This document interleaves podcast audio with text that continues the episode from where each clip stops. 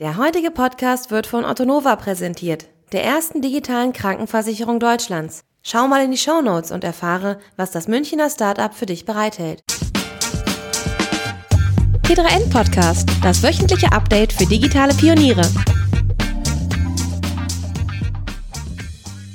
Hallo und herzlich willkommen zu einer neuen Folge des T3N Podcasts. Mein Name ist Luca Caracciolo, ich bin Print-Chefredakteur bei T3N und wie ihr sicher im Hintergrund hören könnt, ist es ein bisschen lauter, denn äh, ich bin auf der Gamescom und wir haben ja neulich erst einen Podcast zu Gamesförderung gemacht. Heute geht es um E-Sport. E-Sport äh, gibt es schon länger, auch in Deutschland, aber was da eigentlich so hintersteckt und wie weit die Branche in Deutschland schon ist, das möchte ich besprechen mit einem Gast und zwar dem Hans Jagno. Hi Hans. Hallo. Du bist äh, Präsident des Deutschen E-Sport-Bund. Das E-Sport-Bund Deutschland, genau, e ganz Deutschland. korrekt. Äh genau, vielleicht kannst du dich kurz vorstellen ja. und auch nochmal kurz erklären, was der Verband denn alles so macht. Genau, wir können ganz kurz auch äh, zum, zum E-Sport-Bund äh, ESPD sagen, ja. das ist die offizielle Abkürzung.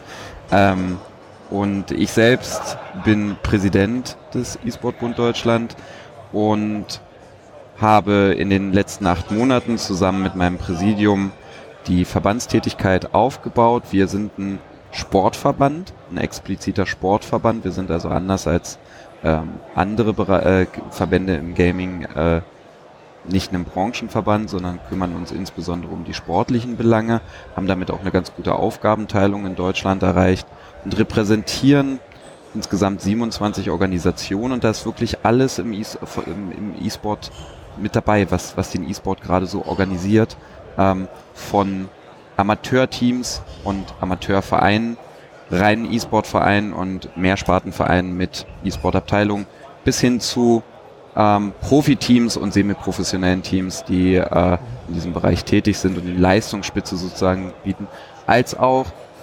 Eventveranstalter, die äh, in Deutschland E-Sport organisieren. Diese Breite bilden wir ab und da schauen wir, dass wir als Verband einerseits natürlich einen einheitlichen Ansprechpartner nach draußen bilden. Das ist äh, eine generelle Aufgabe von Verbänden. Und auf der anderen Seite ein,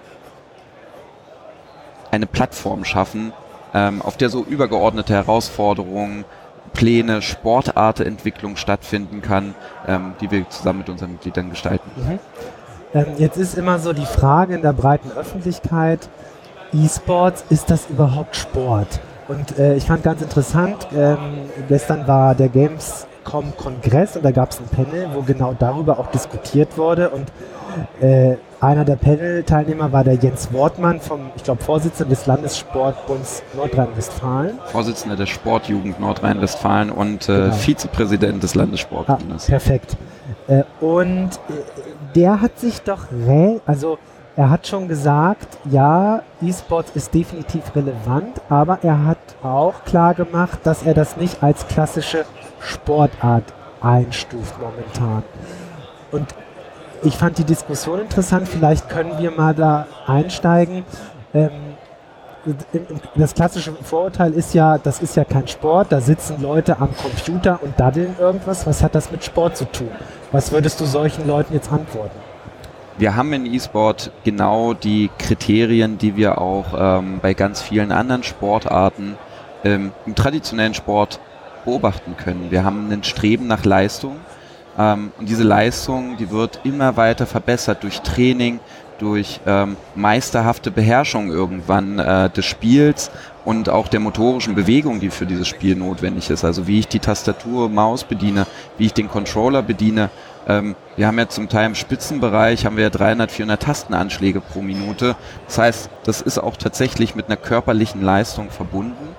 Und dann nimmt man diese Leistung und setzt sie in den Wettbewerb. Und das ist ja das, was über alle Maßen hinaus auch vom E-Sport begeistert. Einerseits die E-Sport-Athleten selber, die sich in diesem Wettbewerb messen können, die in dem Spiel integriert sind und, und dort in, in konstanter Wiederholung immer wieder dieselben äh, Spiel, äh, ähm, Maps spielen oder äh, immer wieder ähm, äh, neue Taktiken ausprobieren, im Team sich abstimmen müssen. Das auf der einen Seite und dann eben die ähm, inzwischen äh, Millionen Zuschauer, die auch in Deutschland E-Sport auf Plattformen wie Twitch und YouTube, aber auch inzwischen äh, in Fernsehangeboten ähm, verfolgen und die da ganz, ganz äh, große Begeisterung für haben, eben dieses sportliche Geschehen, diesen Wettbewerb, diesen Wettkampf ähm, zu, zu verfolgen. Und ähm, dort natürlich auch ihre Favoriten haben. Da sehen wir ganz, ganz viele Elemente aus dem traditionellen Sport, den wir auch im E-Sport wiederfinden. Wir haben zwei, drei kleine strukturelle Unterschiede, die aber, die aber nicht erheblich dafür sind, ob es eine Sportart ist. Welche sind das? Das sind zum Beispiel die Stellung. Mikrofon ganz kurz. So, okay. Das ist zum Beispiel die Stellung der Spieleentwickler, ähm, die natürlich ganz anders ist als im äh, traditionellen Sport, wo äh, man sagen muss, dass natürlich keine Urheberrechte an, an, an zum Beispiel den ähm, an dem Prinzip von Fußball besteht. Und äh, die, die konkrete, also es besteht auch kein Urheberrecht an dem Prinzip von E-Sport, äh, mhm. ein Videospiel nutzbar zu machen für die sportliche Betätigung, aber durchaus natürlich dann an den einzelnen Videospielen, die dafür äh, mhm. gebraucht werden. Und das ist schon so, ein, das ist schon so, ein, so eine, eine, neue Entwicklung, die man, die man, die man sehen kann, die gerade den organisierten Sport äh, eine, von einer Herausforderung, auch von denklogischer Herausforderung stellt, weil das nicht die Position ist, die sie gewohnt sind, äh, dass dort noch jemand quasi ähm, die, die, die Regulierungshoheit und die Gestaltungshoheit sozusagen der sportdemokratischen Organisation nochmal ähm, mitbestimmen kann als privates Unternehmen. Das ist zum Beispiel so ein, so ein, so ein, typisches, ähm, so ein typisches Problem. Dazu muss man aber auch sagen, wir sind einfach in einer Gesellschaft inzwischen, die nicht mehr auf dem, dem physischen Eigentum von Produktionsmitteln, um das mal so ganz mhm. abstrakt und theoretisch zu formulieren, äh, basiert. Ähm, es gibt niemanden mehr, es gibt nicht mehr den Fabrikbesitzer, der äh, den Lederball herstellt, sondern es gibt in, inzwischen Urheberrechte äh, ganz, ganz viel unserer Gesellschaft, unserer Wertschöpfung in der Gesellschaft und unserer ähm, und unserer täglichen Mediennutzung basiert natürlich ganz viel auf dem Urheberrechts- und IP-Gedanken. Ähm, das ist eine Sache, die, die gehört zu einer modernen Gesellschaft, zu einer modernen westlichen Gesellschaft insbesondere, aber auch zu einer modernen globalisierten Gesellschaft mit dazu. Und ähm, das ist einfach neu und damit müssen wir umgehen. Und äh, ich glaube, dass aber die Sporteigenschaft von E-Sport davon gar nicht berührt wird. Und die Begeisterung und das Leistungsstreben, das sind die entscheidenden Elemente, ähm, die da mit reinwirken. Und dann kann man nochmal so ein bisschen tiefer gehen, dann kann man nochmal schauen, welche Art von Sport ist es denn? Es bestehen nun ganz offensichtliche Unterschiede zum Fußball zum Beispiel, wo eine gesamtkörperliche Tätigkeit mit dabei sind. Aber bestehen noch so viele Unterschiede zum Beispiel zum Motorsport? Da kann man sich wirklich fragen, ähm, es gibt ein Gerät, ein Spielgerät oder eben ein, ähm, ein Fahrgerät, das wird mit einer Präzision bedient, im E-Sport wie im Motorsport. Und ähm, da ist auch keine gesamtkörperliche Betätigung ge gegeben, und Motorsport ist eine anerkannte Sportart. Warum sollte das E-Sport also verwehrt werden? Es geht ja. also im Gedanken der Gleichstellung Gleichberechtigung. Ähm, ich fand den Einwand von den Herrn Wortmann ganz interessant, der gesagt hat, äh, was macht er denn mit den ganzen Skatspielern, wenn plötzlich Hearthstone, also ein digitales Kartenspiel, was ja ein E-Sports-Titel auch ist, ähm, als Sport plötzlich deklariert wird, dann müssten ja alle Skatspieler sozusagen auch als Sportler und entsprechend äh, mit Rechten ausgestattet werden.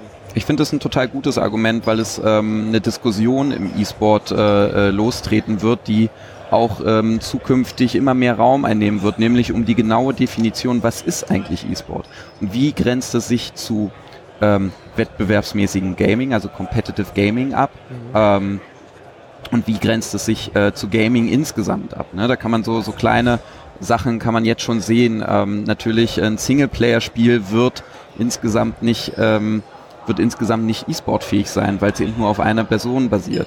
Ähm, auch im Competitive Gaming gibt es andere Strukturen als im E-Sport, ähm, der sehr darauf äh, basiert, dass sich, dass sich bestimmte Spielsituationen immer wieder wiederholen, um eben die Leistung der Spieler vergleichen zu können.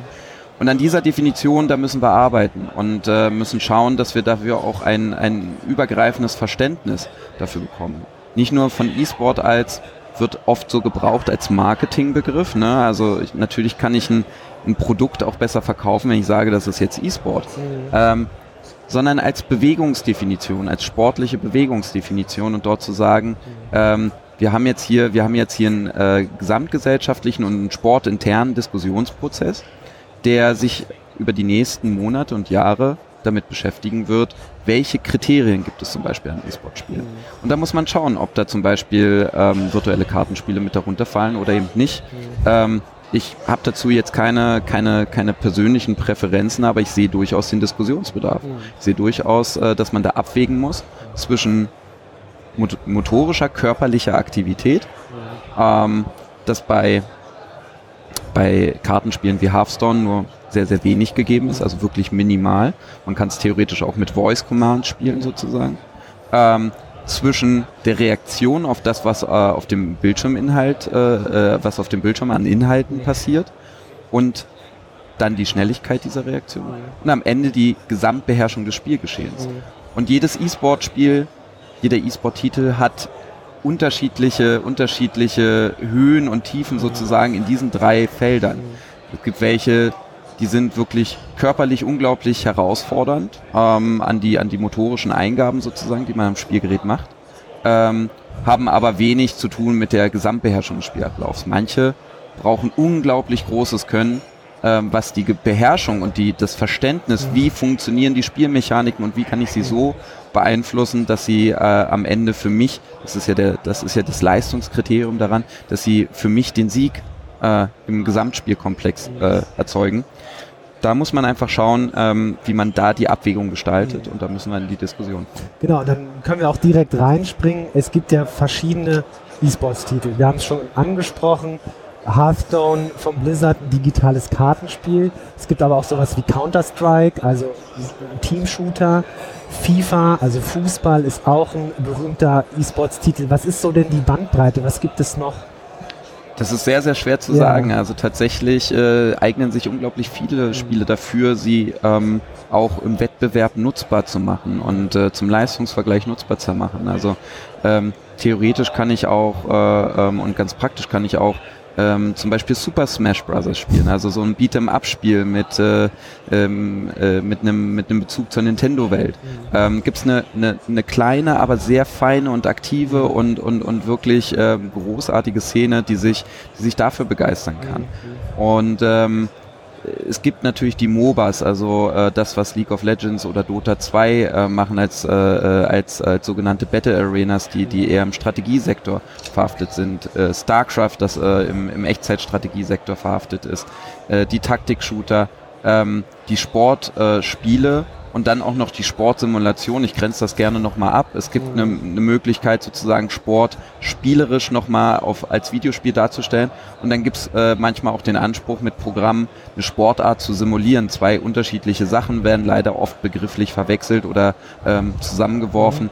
Ähm, es gibt um das zusammenzufassen, es gibt eine riesige Bandbreite. Wir, wir, wir können uns auch auf, auf noch weitere äh, Titel ähm, äh, konzentrieren. Wir werden äh, in wahrscheinlich 100, 150 Titel kommen, die wir, die wir irgendwann da aufzählen, aufzählen können. Die Frage ist natürlich auch, was ist für die Spielerinnen und Spieler relevant? Wie viele Leute spielen eigentlich ähm, den jeweiligen Titel und ähm, wie viel Organisationsstruktur ist dafür notwendig?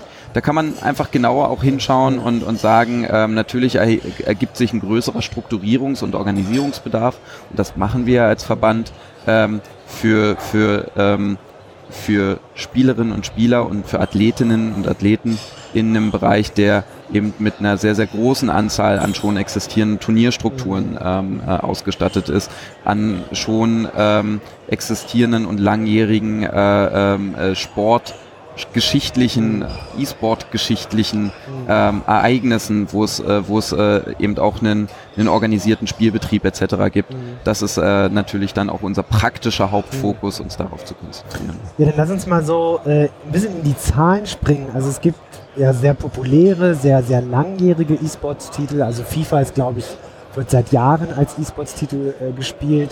Ähm, um mal so ein Gefühl dafür zu haben, wie groß ist denn die Szene, äh, also was gibt es denn für Hauptevents, Hauptturniere, auch gerade in Bezug auf Deutschland, wie viele Menschen kommen dann dahin, also wie viele Zuschauer gibt es, wie viele Leute ähm, bewegen sich in dieser Szene, was, was die Akteure angeht, aber auch Zuschauer. Ich finde, du machst es gerade ähm, ganz schwierig, weil ähm, das natürlich eine Sache ist, die anders als im traditionellen Sport funktioniert. Im traditionellen Sport würde ich dir jetzt sagen, es gibt hier eine klare, eine klare Struktur. Ne? Da haben wir vielleicht eine, eine Bundesliga 1, 2, 3 und dann haben wir darüber eine Champions League mhm. und wir haben dann noch irgendwo einen, einen World Cup.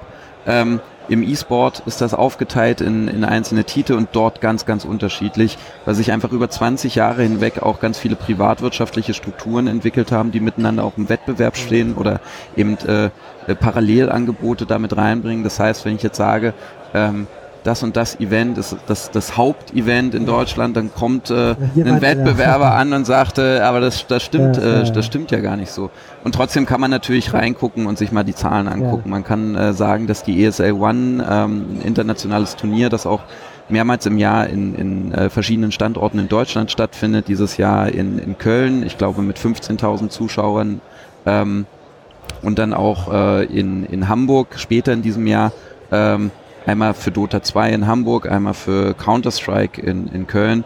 Ähm, das, sind, das ist schon eins der Top-Events in, in Deutschland ähm, und wird ähm, da auch eine ganz große, ganz große internationale Strahlkraft gehabt haben. Wir hatten allein 62 Nationen bei dem, äh, bei dem Turnier in Köln mit dabei, hatten auch ein deutsches Team, was sehr weit gekommen ist, leider dann im Finale gescheitert ist, ähm, die dann aber auch den, den, den Hashtag äh, gemeinsam geprägt haben und dort auch nochmal für die deutsche Community einen großen integralen Effekt hatten.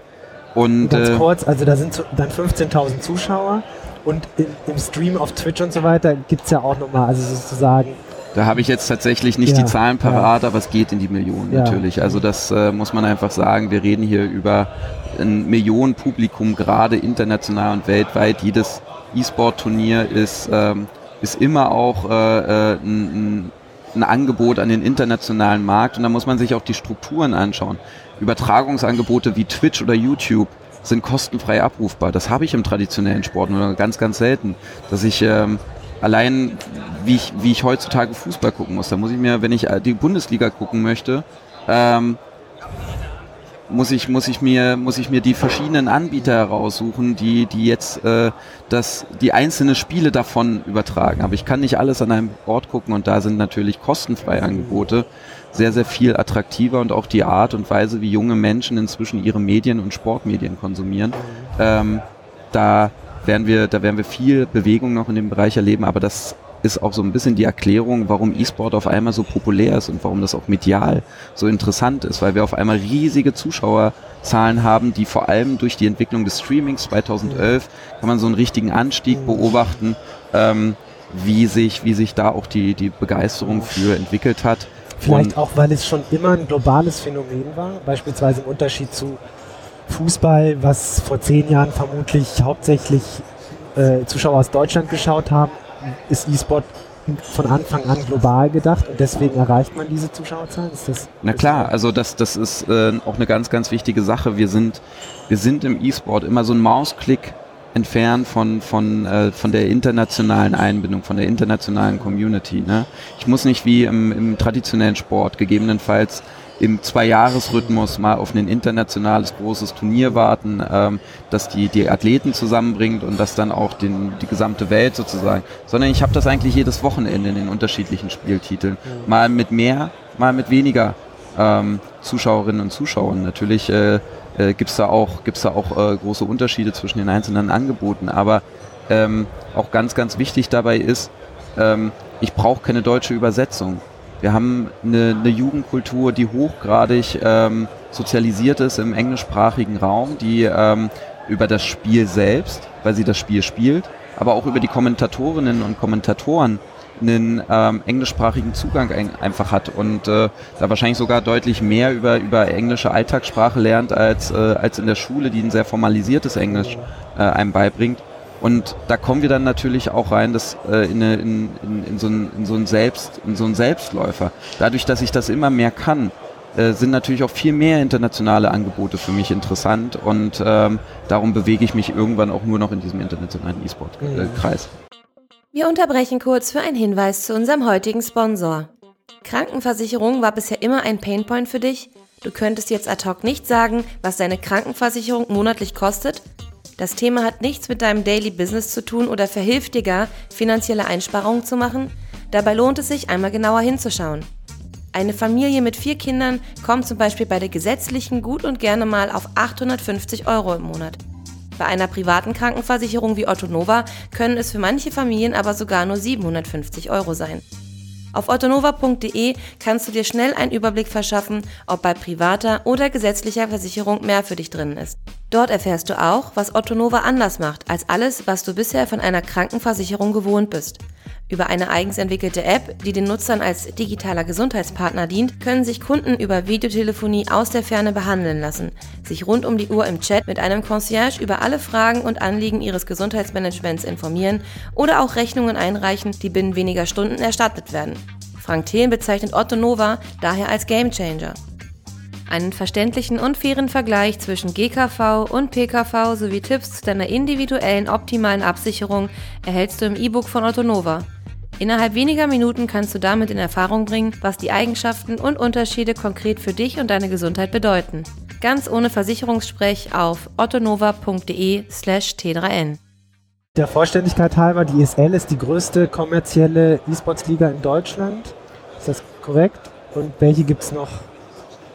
Die ESL ist äh, eine, hat unter anderem, also die hat verschiedene Produkte unter dieser Marke, unter anderem eine Spielerplattform ähm, auf der sich eben auch Spielgeschehen organisieren lässt, ähm, aber eben auch Turnierangebote. Die ESL One ist eben ähm, das Turnierangebot, ähm, das den, das den internationalen, das den internationalen Bereich äh, in den verschiedenen Spieltiteln, die sie dafür akquirieren konnten, äh, abdeckt. Und äh, das äh, ist eine der, der stärksten Marken weltweit. Ähm, die ähm, ausführende Firma sitzt in Deutschland und äh, hat aus Deutschland heraus, ähm, die macht nicht nur die Marke ESL, sondern die macht auch verschiedene andere Marken im internationalen äh, E-Sport, im internationalen Turniergeschehen. Ist eine der stärksten Marken weltweit, genau. Und das zeigt auch, wie stark unser deutscher Standort in diesem Bereich ist. Wir haben einen sehr, sehr starken Ausrichterstandort, wir haben einen sehr, sehr starken auch, sage ich, gewerblichen ähm, E-Sport-Standort. Wir haben auch ähm, ähm, daneben natürlich, es gibt eben nicht nur die Turtle Entertainment, sondern es gibt auch ähm, weitere Anbieter, Freaks for You zum Beispiel, die ähm, aus Berlin heraus äh, agieren und eine Vielzahl weiterer. Ähm, die Freaks for You machen zum Beispiel die 99 Damage Liga, eine nationale Liga, ähm, die, die den Counter-Strike-Bereich ähm, ähm, auch organisiert und ähm, auch hohe Zuschauerzahlen erreicht und zum Beispiel gerade ein deutschsprachiges Publikum sehr äh, intensiv bedient, ähm, dort viele Kommentatoren und Streams auch im deutschen Bereich anbietet. Ähm, das sieht man auch, wie sich dieser, dieser Bereich eben entwickelt, in alle möglichen Richtungen, in alle möglichen Zielgruppen hinein und immer größer und immer breiter wird. Du sprichst von Zielgruppen. Man muss aber schon noch festhalten, dass es eine sehr männlich dominierte Szene ist, oder? Also der Frauenanteil, sowohl was die Zuschauer wird, wüsste ich gar nicht, aber was die Akteure angeht, da ist der doch noch sehr, sehr ja. gering. Ne? Also da hast du komplett recht. Äh, es ist, ähm, es ist gerade im, im äh, Athletinnen- und Athletenbereich, im athletischen Bereich äh, ist es eine, eine, totale Dominanz von Männern aktuell. Ähm, wir haben auch sehr starke Frauen im, im E-Sport, auch spielerisch sehr starke Frauen im E-Sport, haben aber einfach die Herausforderung, ähm, dass wir so eine Art Male Culture ähm, dort über Jahre etabliert hatten, ähm, was viel mit dem gesellschaftlichen Bild ähm, von verschiedenen Spieltiteln, von ähm, den Gamerinnen und Gamern allgemein zu tun hat. Aber ähm, wenn wir dann mal ein bisschen weiter gucken, zum Beispiel in dem Breitensportbereich vom E-Sport, dann sieht das Bild schon ein bisschen anders aus. Dann, dann, dann sieht man. Breitensportbereich ganz kurz, also nicht ja. Profis, sondern. Genau, nicht dort, wo, wo Geld damit ja, verdient ja. wird, dass ich, dass ich professionell E-Sports ähm, äh, ausübe als Athlet, sondern wo ich mich eben da ähm, immer noch mit einem Leistungsgedanken, aber eben wie auch der lokale Fußballverein oder der lokale, ähm, der lokale Handballverein eben auf einer, auf einer breiten Sportebene damit beschäftige. Ähm, und ähm, in, in, dieser, in dieser lokaleren äh, Ebene bleibe, beziehungsweise im E-Sport muss das gar nicht lokal äh, unbedingt verbleiben, aber eben auf einem Leistungsniveau, ja. das äh, eher dem Amateurhaften zuzurechnen ist. Und ähm, da sehen wir eben, dass, ähm, dass das Thema ähm, Gleichstellung und, äh, ähm, und, und ähm, Antidiskriminierung ähm, sich anders entwickelt, weil wir viel mehr Begegnungsräume haben, weil wir da auch ähm, äh, äh, eine entsprechend andere ähm, Struktur haben, was, was die Akzeptanz angeht. Und das wollen wir, das wollen wir gerne auch als Verband fördern. Und da sehen wir einerseits uns selbst auch in der Pflicht, also mal so ein kleiner selbstkritischer Blick. Unser Präsidium ist rein männlich. Ähm, das, äh, ähm, wir haben eine wunderbare Justiziarin, aber es darf nicht darüber hinwegtäuschen, dass unsere Führungsstrukturen ähm, männlich dominiert sind. Und äh, da müssen wir uns auch als Verband an die Nase fassen und sagen, ähm, okay, das, das, das wird sich auch ändern müssen. Und ähm, dafür müssen wir die entsprechenden Strukturen schaffen haben auch als äh, ESBD auf unserer ersten Tagung im Vorfeldprogramm äh, ähm, ein Vernetzungsfrühstück äh, organisiert, um einfach Akteurinnen aus dem E-Sport-Bereich zusammenzubringen unter der Schirmherrschaft einer Bundestagsabgeordneten und einer Landtagsabgeordneten, ähm, die, die auch so ein bisschen darüber erzählt haben, wie, wie Organisierung ähm, von Frauen in anderen Bereichen funktioniert hat und wie das vielleicht auch dem E-Sport auch übertragbar ist. Und man muss ja ganz klar sagen, die Notwendigkeit für eine Trennung der Geschlechter, die ist ja nicht da. Das ist ein rein sozialer Effekt. Das ist nichts, was man irgendwie körperlich oder ähm, metabolistisch oder so argumentieren könnte. Ähm, also wer das tut, dem, dem, dem äh, werfe ich, dem werfe ich tatsächlich äh, Verblendetheit vor, sondern wir sind als E-Sport in der Situation, dass jeder unabhängig vom Geschlecht, unabhängig von der Hautfarbe, unabhängig davon, äh, wen er liebt oder ähm, äh, was er mag im Leben, kann Teil auch im Athletenfeld von E-Sport sein. Das ohne Probleme. Das heißt, es gibt, Und da müssen wir jetzt ja. auch die Realität dran anpassen. Das heißt, ähm, es ist, gibt es dann Profiteams, die zum Beispiel gemischt sind, die aus Frauen und Männern bestehen, wäre dann ja völlig, völlig logisch. Tatsächlich gibt ja, es das. Es ja. gibt auch reine Frauenteams, ja. ähm, die vor allem im semi-professionellen Bereich ähm, bis hin zum professionellen Bereich auf internationaler Ebene ähm, auch tätig sind, aber eben sehr vereinzelt. Ähm, und es ist die absolute Ausnahme aktuell noch. Aber ähm, strukturell gibt es keine Männer- und Frauenligen. Genau, also es gab auch dort mal Ansätze ähm, und wie gesagt, da bin ich persönlich der Meinung, dass das, dass das kein, kein guter Ansatz ist. Es gab auch den Ansatz darüber, eine Art sportlichen Schutzraum zu etablieren. Ne? Also zu sagen, ähm, äh, wir wollen vielleicht auch gerade äh, nicht mit dieser manchmal sehr toxischen männlichen Szene zusammenspielen, sondern wir würden das gerne erstmal unter uns regeln. Hat sich aber eben auch nicht durchgesetzt und ich glaube gerade, weil es eben auch nicht diese Notwendigkeit gibt. Und ähm, wir sehen im Gaming allgemein gerade ganz, ganz viel Bewegung. Wir hatten, wir hatten ähm, ein paar ähm, ein paar Jahre die äh, diese diese Gamergate-Diskussion, die die uns lange begleitet hat und die glaube ich auch ziemlich viel, ähm, die erst viel kaputt gemacht hat, aber dann auch viele Leute sensib sensibilisiert hat und da eine, ein Bewusstsein für geschaffen hat, dass wir dass wir hier als als Gaming allgemein auch eine eine gesellschaftliche Verantwortung tragen, dass wir eine Bewegung sind, die so groß ist, ähm, dass sie einen direkten Einfluss auch auf die Gesellschaft hat. Und diese Erkenntnisse daraus, die sehen wir jetzt auch im, im aktiven Geschehen. Also wenn man sich, ähm, wenn man sich das dann mal unabhängig von der E-Sport-Szene, aber im, ähm, im Gesamtgaming-Bereich ansieht, sehen wir viel, viel mehr Statements, viel, viel mehr Entwicklung, die, die ganz proaktiv auch sagen, natürlich sind, äh, äh, gestalten wir unsere Produkte auch so, dass äh, Frauen ganz natürlicher Teil ähm, dieser Welten und ähm, dieser, äh, ähm, dieser Kreation sind ähm, ohne da als reine Sexobjekte irgendwie objekt, objektiviert zu werden oder als reine als reiner Aufhänger männlicher Fantasien sozusagen irgendwie äh, eingebunden zu sein. Und für uns ist jetzt wichtig, dass wir dass wir diesen dass wir diesen Spirit aufnehmen und dass wir diese Idee auch in den E-Sport hineintragen, der Teil dieser Gaming-Szene ist und ähm, dort eben auch zu einem Umdenken, zu einem Kulturwandel führen. Lass uns abschließend nochmal über Politik sprechen. Sehr gerne. Ähm, die Bundesregierung hat im Koalitionsvertrag äh, reingeschrieben, dass neben der Gamesförderung auch der E-Sport gefördert werden soll und eigentlich der wichtigste Bestandteil davon ist, dass E-Sport als eigenständiger Sport anerkannt wird und wenn das geschieht, dann hat, hätte der E-Sport auch Vereins- und Verbandsrecht, was er noch nicht hat. Ähm, was heißt das denn konkret? Also ähm, was für to Vorteile würden sich daraus ergeben und wie weit ist die Politik jetzt schon damit? Ich finde die Frage, was das konkret heißt, ziemlich gut, weil ich weiß es auch nicht. ähm, die Formulierungen im Koalitionsvertrag ähm, sind, zumindest für mich, ich bin äh, studierter Jurist, ähm, nicht so wirklich nicht so wirklich rechtlich spezifisch, um das mal so zu sagen. Wir haben Vereins- und Verbandsrecht, das ist äh, niedergelegt im BGB und das ist komplett unabhängig davon, ob es um Sport oder sonst irgendwas geht. Äh, das ist äh, eine Sache, die, die sehr allgemein geregelt ist. Da wird sich keine Neuregelung ergeben müssen.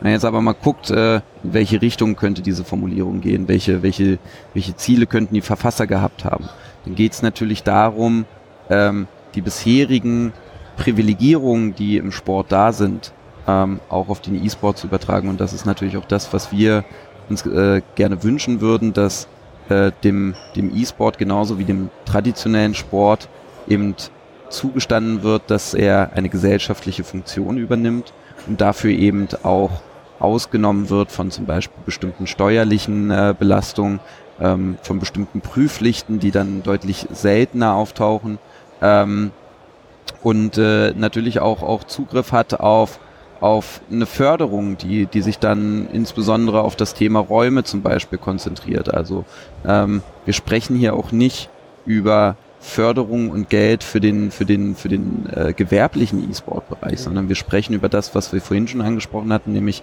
den Amateur- und Breitensportbereich. Und da geht es uns als Verband auch ganz, ähm, äh, ganz wichtig drum, dass wir da dass wir da einen, einen Mittelbau schaffen, der sich deutlich mehr strukturiert und da auch eine transparente und nachhaltige Stärkung des gesamten, dieser gesamten E-Sport-Basis mit sich bringt.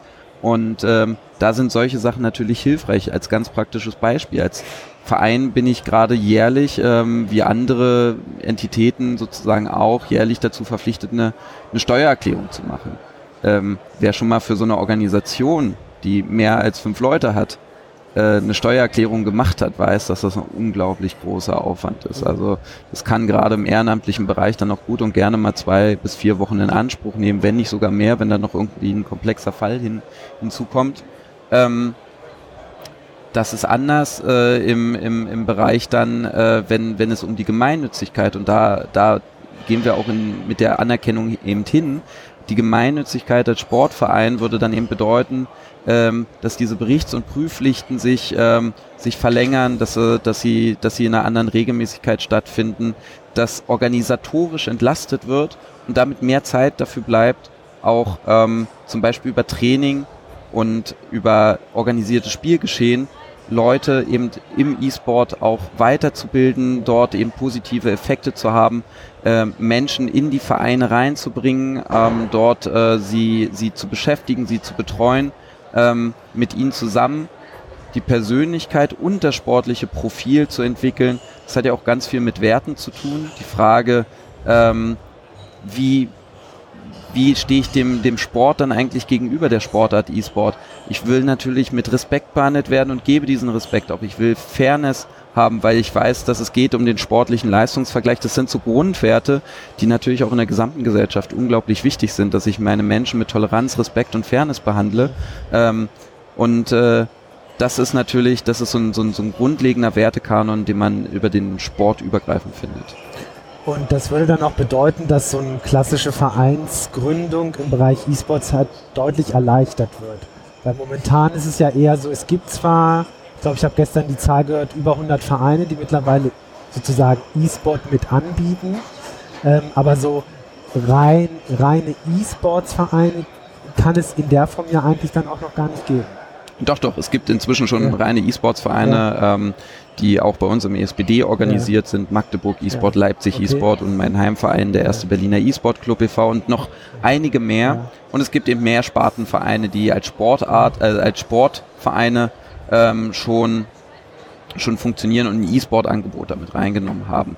Die Vereinsgründung ist nicht das Problem, sondern dann, wie ich diesen Verein organisiere, wer okay. besteuert wird, okay. welche Spenden er zum Beispiel annehmen darf und das dann auch bescheinigen darf. Das macht es deutlich attraktiver in der Finanzierung, auf welche Programme er sich im Familien- und Jugend, im Sport und äh, im, im europäischen Bereich zum Beispiel auch bewerben darf, um dort ähm, bestimmte Projekte voranzubringen, bestimmte äh, Sachen mitzuentwickeln.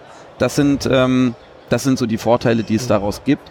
Und das ist, glaube ich, eine ganz wichtige Sache. Es gibt gerade unter den, unter den existierenden Sportvereinen gibt es eine große Unsicherheit darüber, ähm, ob sie zum Beispiel ihre schon bestehende Gemeinnützigkeit mit der Aufnahme von E-Sport verlieren könnten.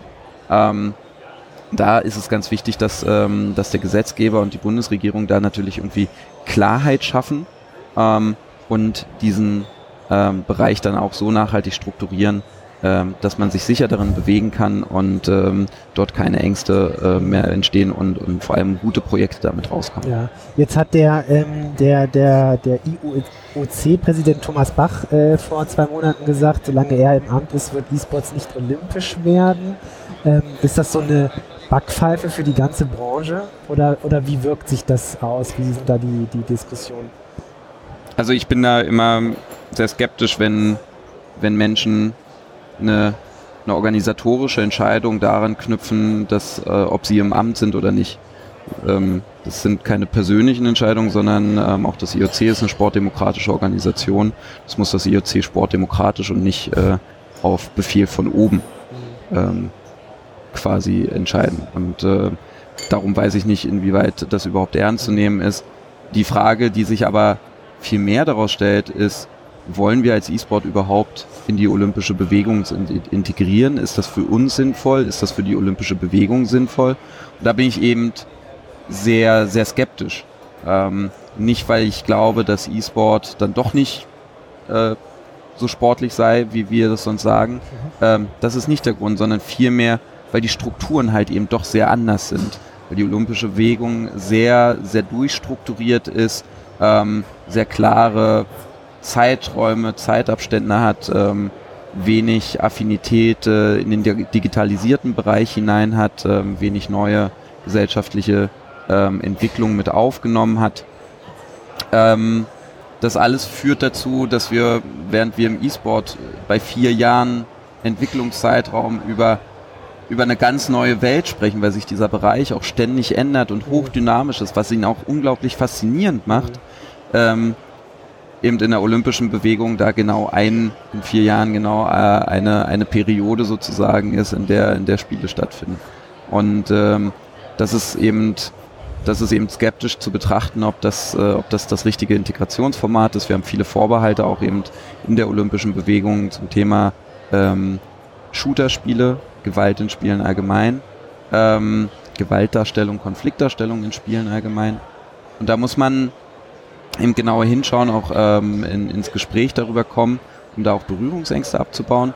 Aber mal ganz organisatorisch gesprochen, ich glaube, auch durch die Sonderstellung eben der Spieleentwickler ähm, muss man, muss man sagen, vielleicht macht es eben auch Sinn, sich daneben als, ähm, als weitere Alternative, wir kennen das schon von der paralympischen äh, Bewegung, die eben auch in den Organisationsstrukturen ähm, etwas anders ist als, als die olympische Bewegung und die ähm, eben als Angebot dort neben äh, existiert und ihre Spiele ausrichtet. Und das kann ich mir durchaus auch für den E-Sport vorstellen. Da könnte man ja durchaus sagen, wir haben hier ein gemeinsames Wertefundament, was wir, worüber wir uns auch verständigen, über die Bewegungen hinweg, über die olympische, die paralympische Bewegung und dann eben auch die E-Sport-Bewegung hinweg. Und da müssen wir auch so ein bisschen reinkommen und sagen, was sind denn eigentlich unsere Werte als E-Sport? Das mal auch genau auf, auf, aufschreiben und, ähm, und uns darüber verständigen, auch so ein Grundlagensystem, so eine Philosophie des E-Sports ähm, entwickeln. Und das ist, glaube ich, eine Sache, die, die, die so eine, so eine zukünftige Herausforderung ist, weil ich glaube, von den olympischen Werten, von den Werten der olympischen Bewegung können wir ganz viel lernen. Da können wir ähm, auf 100, über 100 Jahre Geschichte auch der, der olympischen Organisierung zurückblicken und schauen, dass wir, dass wir zumindest dieses Wertefundament, wie sich das dann nun praktisch, ähm, ohne jetzt sehr große Seitenhiebe verteilen zu wollen, ähm, wie sich das dann auch praktisch äh, äh, manchmal mit der Realität äh, beißt, ähm, wie wir dieses Wertesystem eben für uns analysieren und schauen, was dafür auch für, für E-Sport relevant ist. Das war Hans Jagno vom E-Sport-Bund Deutschland. Vielen Dank fürs Gespräch. Ja, vielen Dank für die Einladung.